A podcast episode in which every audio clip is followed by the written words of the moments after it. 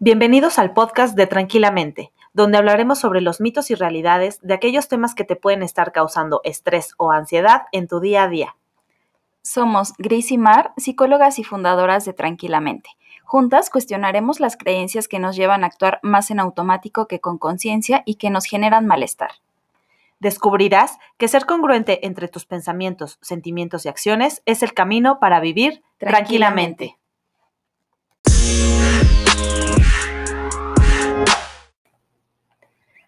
Hola, hola, ¿cómo están? Bienvenidos al episodio 16 del podcast de Tranquilamente. Eh, hoy vamos a hablar de las aspirinas emocionales.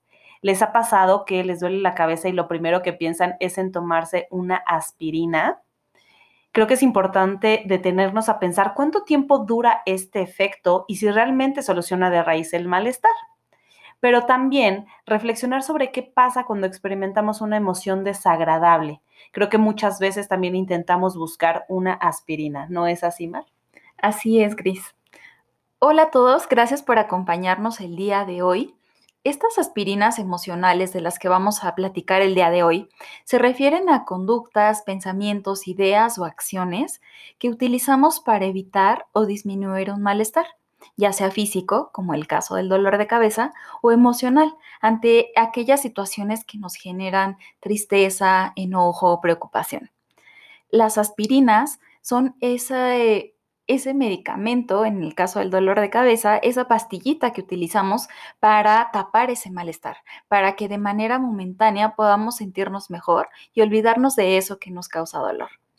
Sin embargo, eh, pues en muchas ocasiones eso lo llevamos no solo como al dolor de cabeza, sino a otras situaciones en nuestra vida cotidiana con las que no nos sentimos a gusto y que nos cuesta trabajo como estar ahí. Sí, entonces las aspirinas son esas eh, soluciones momentáneas, como decías, o temporales de algo que nos está causando malestar. Y yo creo que aquí el gran mito es pensar que nos debemos deshacer de todo lo que nos causa malestar. Si estamos experimentando un dolor físico o un dolor emocional, lo primero que queremos hacer es quitarlo, incluso sin indagar qué es lo que nos lo está provocando, ¿no? Entonces somos personas que buscamos pues siempre el placer, es más, incluso pues por evolución, siempre tratamos de protegernos y de sobrevivir. Nuestro cuerpo está diseñado para eso. Entonces, todo lo que nos ocasione malestar lo relacionamos con la imposibilidad de estar bien, ¿no? Como que está totalmente separado eh, bienestar con malestar y entonces no podemos tener como este equilibrio de manera que buscamos alejarnos de lo incómodo. Y de aquí viene mucho de por qué hacemos esto, por qué buscamos aspirinas emocionales ante esas cuestiones que nos causan malestar. Y hay muchas maneras de las cuales eh, nos agarramos para poder utilizarlas. Por ejemplo, ver la televisión o alguna serie, películas o incluso las redes sociales también buscamos en nuestro día estas actividades, incluso a veces lo podemos considerar como un acto de de relajación, cuando a veces no sucede eso, pero es el medio que, del cual nos agarramos para entonces evitar contactar con eso que nos está causando malestar. ¿Cuántas veces te ha pasado que, siguiendo el ejemplo del dolor de cabeza, buscas poner una película para distraerte tal vez, pero probablemente el estar expuesto a una pantalla lo que hace es que a lo mejor el, dolor de cabeza se incrementa, ¿no? Y, y, no, no en realidad no funciona o funciona solo temporalmente pero no estás atacando la causa raíz de eso. Sí, realmente yo creo que lo que nos debemos de tener a pensar es qué, qué, es lo que queremos, un alivio temporal o realmente entender de dónde está surgiendo. Por ejemplo, esto que dices del dolor de cabeza es yo atiendo con una aspirina el malestar, como esa punzada o cuando no puedo ni siquiera estar en lugares muy iluminados porque me duele la cabeza eso lo atiendo, digamos, momentáneamente, se me quita el malestar y puedo seguir con mis actividades, pero sin embargo, no estoy eh, analizando qué es lo que me está provocando ese dolor de cabeza, ¿no? Quizá no he comido, no he dormido, tengo mucho estrés o tengo alguna preocupación y entonces eso se está quedando eh, pues como ahí escondido, ¿no? Y esto que dices, eh, yo creo que es muy común, ¿no? De la televisión, a mí me pasa, por ejemplo, con las redes sociales. Yo me he dado cuenta que cuando estoy trabajando y me atoro en algo, y no sé qué más escribir o lo que sea que esté haciendo, es como de, ah, me voy tantito a las redes sociales según para distraerme, pero termino mucho más estresada y confundida, ¿no? Entonces, de alguna manera, el sentirme conectada con otras personas a través de las redes sociales me da como un alivio, pero cuando regreso a la tarea me cuesta muchísimo más trabajo volver a enfocarme y a veces regreso con ese malestar de, ay, ya perdí mucho tiempo que podría haber ocupado en otra cosa. Entonces, para mí, sí, las redes sociales son como esa aspirina. Y así como pasa con las redes sociales, podemos hacer uso de otras cosas. Por ejemplo, ir de compras o hacer compras en línea, ahora que, permanecemos un poco más en casa.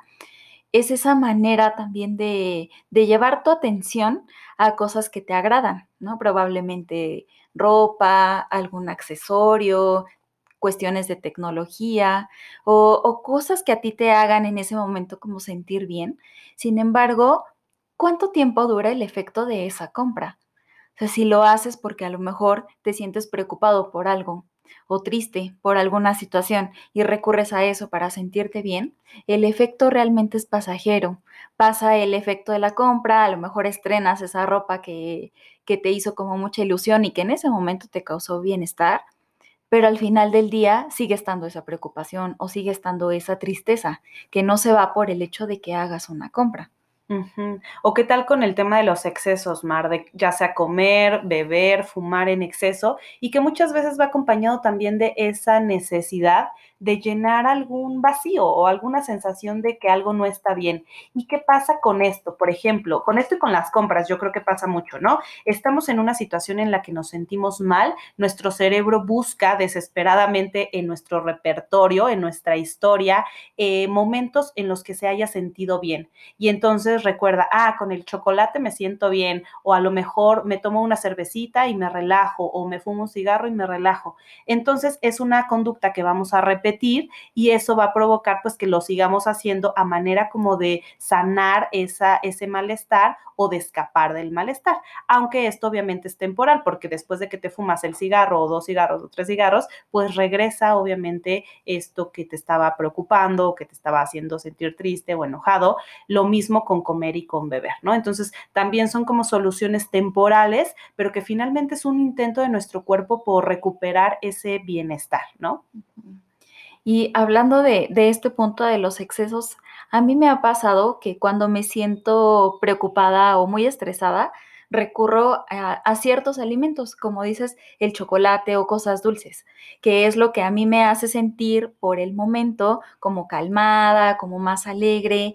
Y es que se, da un ciclo como muy eh, interesante en nuestro cuerpo, porque, por ejemplo, con el chocolate en particular, pues sí se liberan ciertas sustancias en nuestro cerebro que mientras dure el efecto del chocolate en nuestro cuerpo, pues nos hace sentir eh, en esta calma, en este bienestar, en esta tranquilidad, pero la realidad es que cuando pasa eso, entonces otra vez regresa esa preocupación o ese estrés que está de fondo y que queremos tapar con, algunas conductas en particular. Y en el caso del comer, creo que es una, esa gran recompensa a los que muchos hemos recurrido en muchos casos, ¿no? Es esa manera de poder como aliviar el, pues sí, el, dolor que estamos sintiendo mientras estamos en esa conducta. Y a veces no tiene que ver con que tengas hambre o que tengas algún antojo, sino más bien es como esa hambre que no se sacia, pero que no tiene que ver con la comida. Fíjate que a mí me pasa, y, y, según yo no lo experimento como un gran malestar, pero yo me he dado cuenta que cuando estoy sola, se me antojan más cosas, como de, ah, estoy sola, mm, voy por unas papitas, pero de paso me compro un chocolate y de paso un, algo de tamarindo, ¿no? Porque creo que me lo merezco, ¿no? Como es, como de, me la voy a pasar bien yo sola y entonces lo hago a través de, de, los alimentos. Y sí es cierto, ¿no? Eso, pues obviamente ya después de que me lo acabo digo, ay, creo que no debí comer tanto, pero es una manera como de, como de consentirme pero me he dado cuenta que es cuando estoy sola, ¿no? Entonces sí es como una manera de eh, tratar de, pues, recuperar, como decíamos, ¿no? Este bienestar o de sentir que todo está bien, aunque la realidad es que quizá, pues, nos estamos sintiendo de otra manera y no sabemos identificarlo incluso. y, y me parece que nos resulta como tan amenazante reconocer, a lo mejor como, como decías Gris, que en tu caso el estar sola algo te despierta o en mi caso algo me está estresando, como que eso nos resulta tan difícil darnos cuenta que buscamos maneras de taparlo, como son estas aspirinas. Y también algo bien común es eh, buscar mantenernos ocupados todo el tiempo.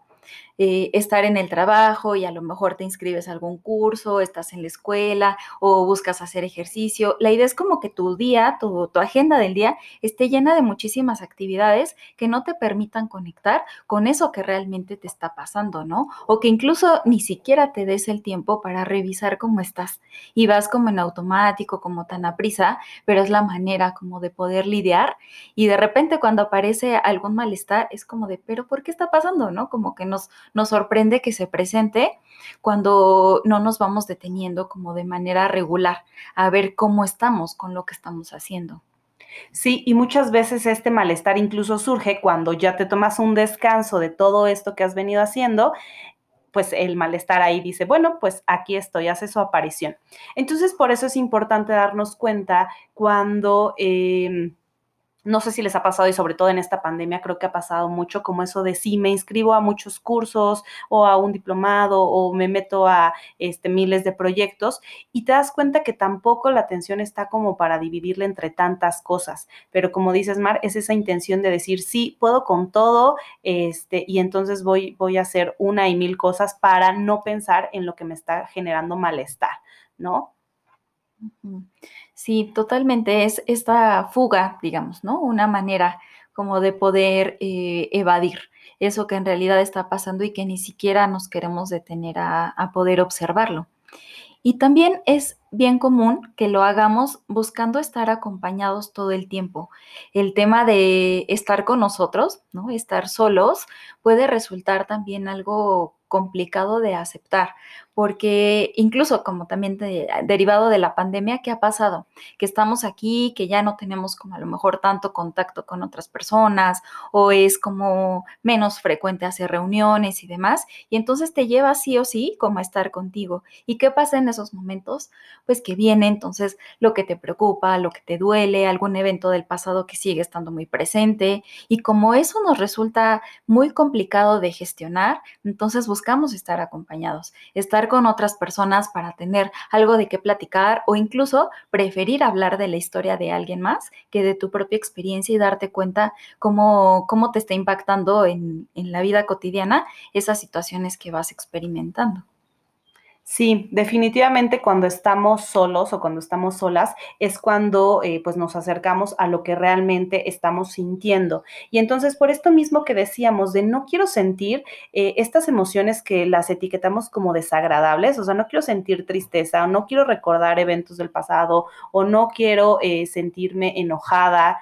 Entonces nos ponemos a hacer cosas, ¿no? Por ejemplo, yo creo que todos conocemos a una persona que se pone a hacer muchísimo ejercicio o que se pone a limpiar o que se pone a hablarle a toda su familia cuando tiene una emoción desagradable porque afrontarlo solo a veces no es tan posible, ¿no? No sabemos cómo hacerlo. Entonces, esto que decíamos de eh, buscar compañía o estar haciendo mil cosas, es como esa necesidad de em, canalizarlo de alguna manera, ¿no?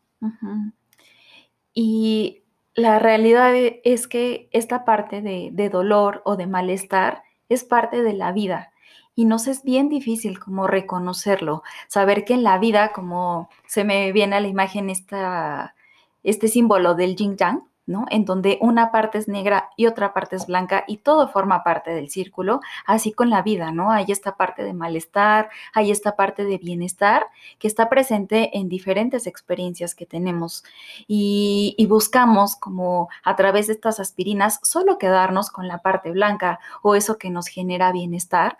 Sin embargo, no podemos estar huyendo todo el tiempo porque eso se va a seguir presentando.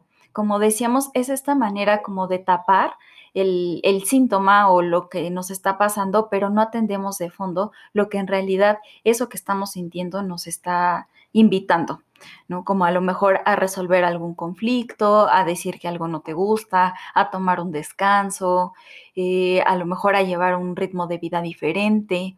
Todo eso eh, se presenta o, nuestro cuerpo, nuestras emociones, nuestros pensamientos nos lo hacen saber de cierta manera, pero solo lo vamos a descubrir si le prestamos atención y si dejamos que ese malestar esté ahí y lo podamos contactar. Sí, en este punto yo creo que creemos que tenemos que elegir entre bienestar o felicidad o alegría y sufrimiento, ¿no? Creemos que no pueden estar juntos y entonces es ahí cuando a la eh, menor indicación de algo anda mal, tratamos de distraernos con estas aspirinas. Y bueno, a mí me parece muy claro este ejemplo del dolor de cabeza, ¿no? Lo que decíamos, eh, te tomas la aspirina, te deja de doler, pero ¿qué está pasando en el fondo que te lo está ocasionando? Si no vemos de raíz lo que está sucediendo, pues entonces nos vamos a tener que tomar una aspirina a diario, pero el malestar va a persistir, ¿no? O sea, e, eso, eh, el, el problema, digamos, ahí está, y es como si solo metiéramos todo el polvo abajo del tapete y en algún momento va a salir. Entonces, eh, no te estamos diciendo tampoco que si te duele la cabeza ya nunca te tomes una aspirina, o sea, realmente es la metáfora de cómo eh, a veces hay que voltear a ver un poquito eh, al malestar y entonces entender cómo lo hacemos con la ansiedad, ¿no? ¿De qué mensaje me quieres dar? ¿Tengo que descansar más? O a lo mejor no he comido, o a lo mejor todos estos ejemplos que dabas, Mar, de tengo que ver qué sí puedo hacer con lo que me está ocurriendo y no solo buscar algo temporal. No está mal que de repente, este, te busques compañía o que comas o que te vayas a las redes sociales. No queremos como satanizar nada de eso. Sin embargo, sí hacer conciencia de que hay que ver de raíz qué es lo que está sucediendo. Poder tener este equilibrio entre utilizar algunas aspirinas en algunos momentos, porque pienso, por ejemplo, si estás en tu trabajo y hay algo que te, te está preocupando demasiado en ese momento y no te impide, y te impide concentrarte, entonces puedes utilizar a lo mejor una aspirina para terminar tu jornada o para terminar ese proyecto que estás realizando. Sin embargo, eh, creo que también es importante dar estos espacios para poder estar contigo, volver a conectar con eso que te está causando malestar, que te duele y ver qué significa, si es que hay algo más atrás de solo ese dolor de cabeza o solo estas ganas de fumar o de comer ciertos alimentos que te estén invitando a, a tomar acciones distintas en lo que estás haciendo ahora. Sí, yo creo que la mejor forma, y esto para ir cerrando, la mejor forma de ir atendiendo y no solo tomándonos esas aspirinas emocionales, sino realmente ver qué sucede, es como lo hemos dicho muchas veces aquí, es escuchar a nuestro cuerpo, tomarnos un minuto eh, cada determinado tiempo para ver cómo estamos y ver qué es lo que necesitamos eh, hacer, ¿no? Muchas veces es más como cuestión de prevención que ya que se nos vino el mundo encima. Por eso yo te invito a ti que nos estás escuchando a que hagas pausas a lo largo de tu día y veas si estás donde quieres estar, qué estás haciendo, cómo te sientes y qué necesitas primero atender a nivel físico y eh, pues después a nivel emocional, que no está nada separado el, el bienestar físico de lo emocional. Y bueno, pues estamos llegando al final de este episodio y vamos a cerrar con, esta pregunta. ¿Qué mitos quieres romper sobre las aspirinas emocionales para vivir tranquilamente? Muchas gracias por habernos acompañado a lo largo de este episodio. Te recordamos que nos puedes encontrar en nuestra página de internet tranquilamente.net. Aquí tenemos muchos recursos para aprender a escuchar justo nuestro cuerpo y evitar estas aspirinas emocionales. Y también nos puedes encontrar en nuestras redes sociales. Nos encuentras en Facebook y en Instagram como arroba tranquilamente.pyb. Así que si este episodio te gustó o sabes de alguien al que le pueda servir, te invitamos a que lo compartas para que llegue a más personas. Gracias por acompañarnos y nos vemos en el próximo episodio. Gracias, bye.